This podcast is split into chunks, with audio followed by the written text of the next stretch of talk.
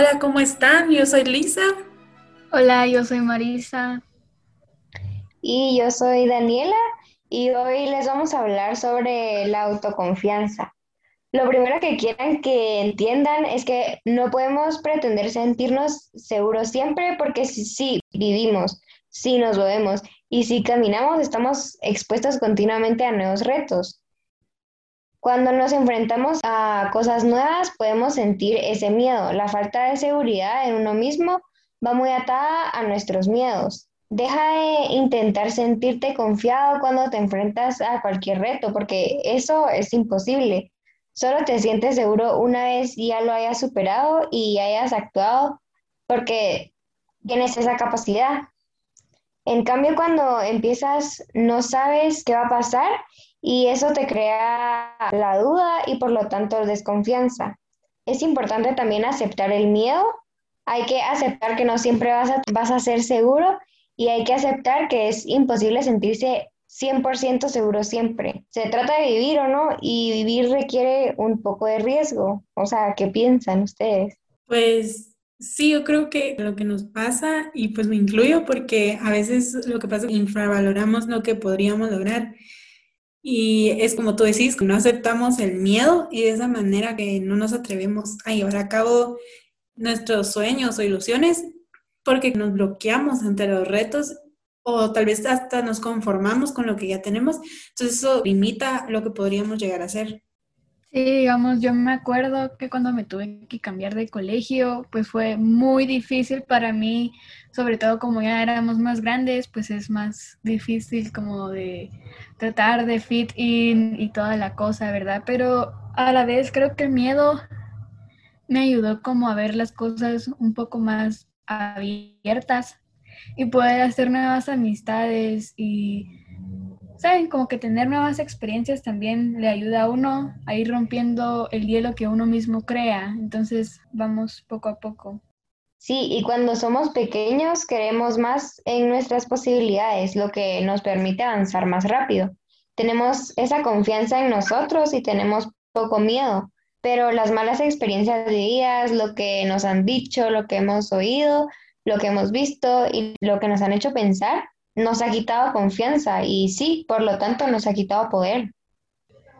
La verdad es que todas esas creencias que nos hemos impuesto son las que nos limitan y nos hacen de dudar de nosotros mismos.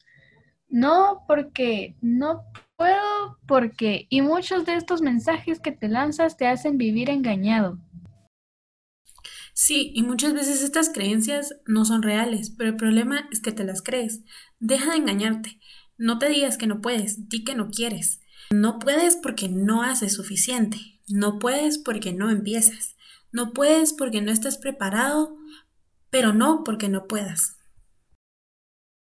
Asimismo, asegúrate a ti mismo que eres capaz. Lo que pasa es que no puedes esperar a estar realmente confiado para actuar. No puedes esperar. Hay que arriesgar y no te preocupes porque algo salga mal. Cuando sale mal algo, ya te ocuparás, pero ahora actúa. Si dejas que el miedo y la inseguridad se apoderen de ti, nunca descubrirás de lo que realmente eres capaz.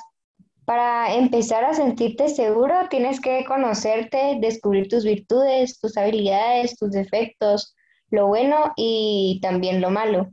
Tienes que descubrir todo sobre ti para jugar bien todas tus cartas, como bien dicen. Saber con qué cuentas y con qué no cuentas, pero acuérdate de lo real. No inventes, mírate y analízate desde fuera como si no fueras tú y acéptate tal como eres para poder ser cada vez mejor. Cuídate, háblate, respétate como a la persona más quieres en este mundo. También aprende a perdonarte y no te exijas ni siquiera hacer algo que no eres. ¿No te has dado cuenta que eres único, maravilloso y especial? Puedes construir a partir de aquí y desarrollar todo lo que quieras. Acuérdate que no tienes que demostrar nada a nadie y olvídate del que dirán. También es importante que te olvides de miedo a fallar y olvídate de ser perfecto. Todos tenemos cosas que pulir, así que acepta que no eres perfecto. Tienes que aceptar que también debes ser un poco mejor. Aprende a controlarte, a desarrollarte y a mejorarte en mil cosas. Yo lo que tengo claro es que nunca hay un límite para el conocimiento. Siempre puedes seguir aprendiendo. Eh, también para sentirte seguro tienes que trabajar en tus habilidades.